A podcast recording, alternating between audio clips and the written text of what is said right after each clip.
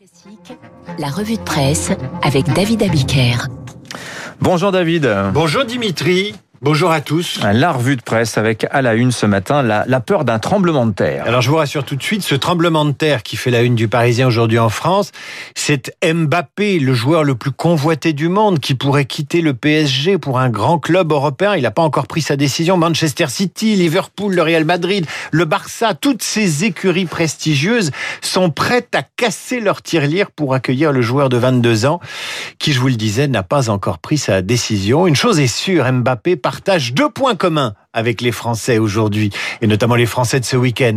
Il se sent confiné là où il est, et il a envie de partir lui aussi. Bah nous aussi on a envie de on a envie de partir. C'est ce que racontent euh, les journaux à la veille du confinement. Les Français s'organisent, c'est la une de la dépêche du midi, ils se sentent à l'étroit comme Mbappé dans son club et ils organisent leur transfert des villes vers les campagnes ou le transfert de leurs enfants chez papy, mamie pour ceux qui le peuvent évidemment. Mais ce qui est intéressant ce matin dans la presse, c'est la gamme des sentiments provoqués par ce troisième confinement chez nos compatriotes. Vous avez d'abord le stress à nouveau École fermée, parents stressés, c'est la une des dernières nouvelles d'Alsace. Autre sentiment sur la gamme de toutes ces émotions liées au confinement, la lassitude, celle des parents bien sûr, mais également des commerçants pour le journal de Saône-et-Loire, pour l'Est républicain. Et puis vous avez l'impatience, ah, celle oui. des soignants à la une de Libération, la déception, celle des pros du tourisme en une de Ouest France, le blues, celui des professions non essentielles, dit-on, à la une du Républicain Lorrain. Enfin, vous avez la saturation dont le seuil a été franchi. Alors ça, c'est l'édito de Rémi Godot dans l'opinion, ça. Les Français en ont assez. Oui. Ce n'est pas à nier la saturation et le ras-le-bol des réanimations que de se préoccuper de l'acceptabilité de ce nouveau confinement. Nous sommes ainsi faits, explique Rémi Godot dans l'opinion, que la lassitude prend inexorablement le pas sur le civisme. Et puis vous avez ce sondage au résultat tout à fait délirant qui fera peut-être réagir Pascal Perrineau qui vient d'entrer dans ce studio. Un sondage qui en dit long sur la fatigue des Français qui ont répondu aux questions du sondage Figaro Odoxa. Les questions étaient fatigantes, à ceci dit. Hein. Ah ben, le résultat, il est délirant. 7 Français sur 10 approuvent les mesures annoncées jeudi soir par Emmanuel Macron. Jusqu'ici, tout va bien. Mais près de 2 sur 10, 2 Français sur 10, euh, sont prêts à les transgresser. Non, non, c'est 46 Oui, oui, oui, deux, deux, oui. pardon, 5 Français sur 10. Je suis nul en maths. Donc, je répète, 7 Français sur 10 approuvent les mesures annoncées par Macron jeudi soir, et 5 Français sur 10 ça fait quand même la moitié, ouais. sont prêts à les transgresser. Je répète, les Français sont d'accord avec Macron sur les mesures de confinement, mais la moitié compte s'y soustraire oui. d'une manière ou d'une autre. C'est ça la saturation et la fatigue. Les Français approuvent des mesures qu'ils ne respecteront pas. Voilà qui nous renvoie à la difficulté de gouverner un pays qui compte 258 variétés de fromage. Mais je vous percer le mystère. On est pour les restrictions, mais pour les autres, en fait. Mon exactement. Voilà, exactement. Comme ça. Je veux bien que vous soyez euh, confinés, mais pas moi. Voilà. Vous citez De Gaulle hein, pour mieux nous parler de la vache qui rit. Alors là, je vous vois venir. Hein. Exactement. Car en fait, au mois d'avril, le centième anniversaire du dépôt de la marque rit à l'Office national de la propriété industrielle, un 16 avril de 1921 pour être exact, ça fait 100 ans. Et le Parisien Week-end vous raconte sur cinq pages, vachement bien illustrées, l'histoire fantastique de la marque. La recette d'abord, fromage, beurre et lait fondu à 140 degrés, coulé dans des triangles d'aluminium à une température de 72 degrés, pour ensuite rejoindre leur boîte ronde. Tout cela dans l'usine historique de Lons-le-Saunier dans le Jura.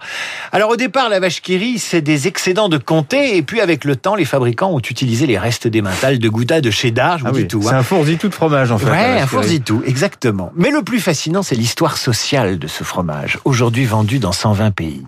La formule de ce fromage fondu, longue conservation, qui est lui-même une révolution, est imaginée avant-guerre, avant la Première Guerre mondiale, en Suisse et dans le Jura. Mais Léon Bell a une idée géniale. Lui trouver un nom rigolo. Et ça va se passer dans les tranchées, ou presque, les tranchées de la Première Guerre mondiale.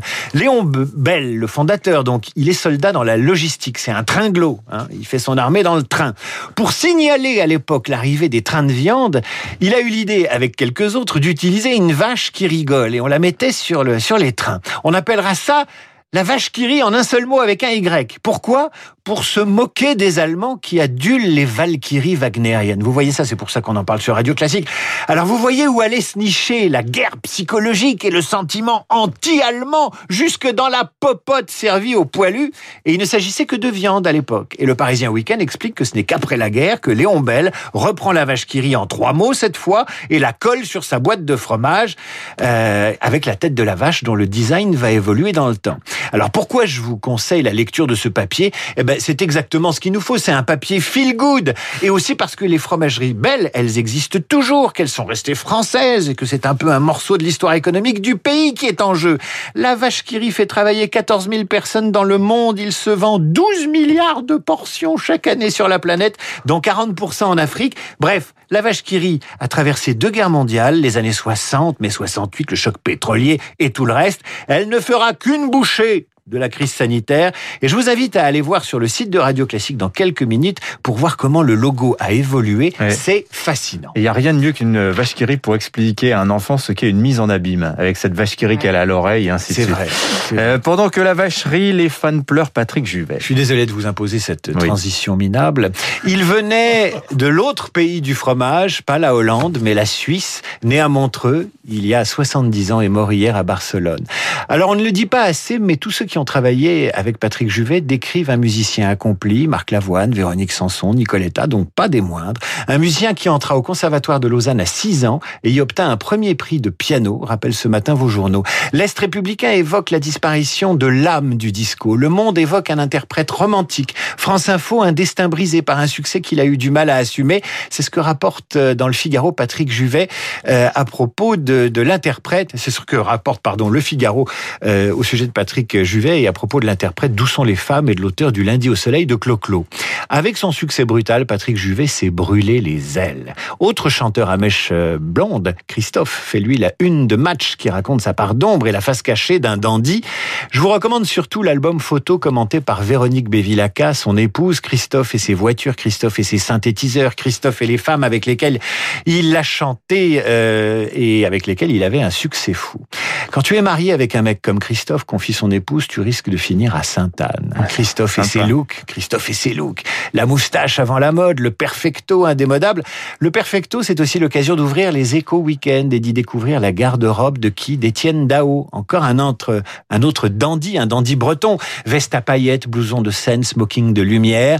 Après 40 ans de carrière, le prince de la pop française cède 34 de ses tenues collector au musée Galliera de Paris. Voilà ce qu'il dit. J'ai un rapport quasi amoureux avec ces tenues.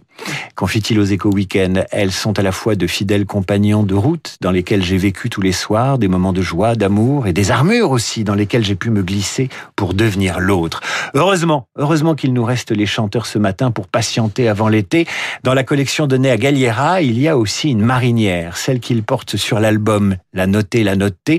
Dans cette chanson, Dao décrit Rome, avec toi, sans personne, une ville de Rome confinée avec le confinement avant le confinement en quelque sorte. Tous les 200 personnes. Florence, Milan, s'il y a le temps, week-end italien. En bagnole fortune, variette mélo, à la radio, week-end italien.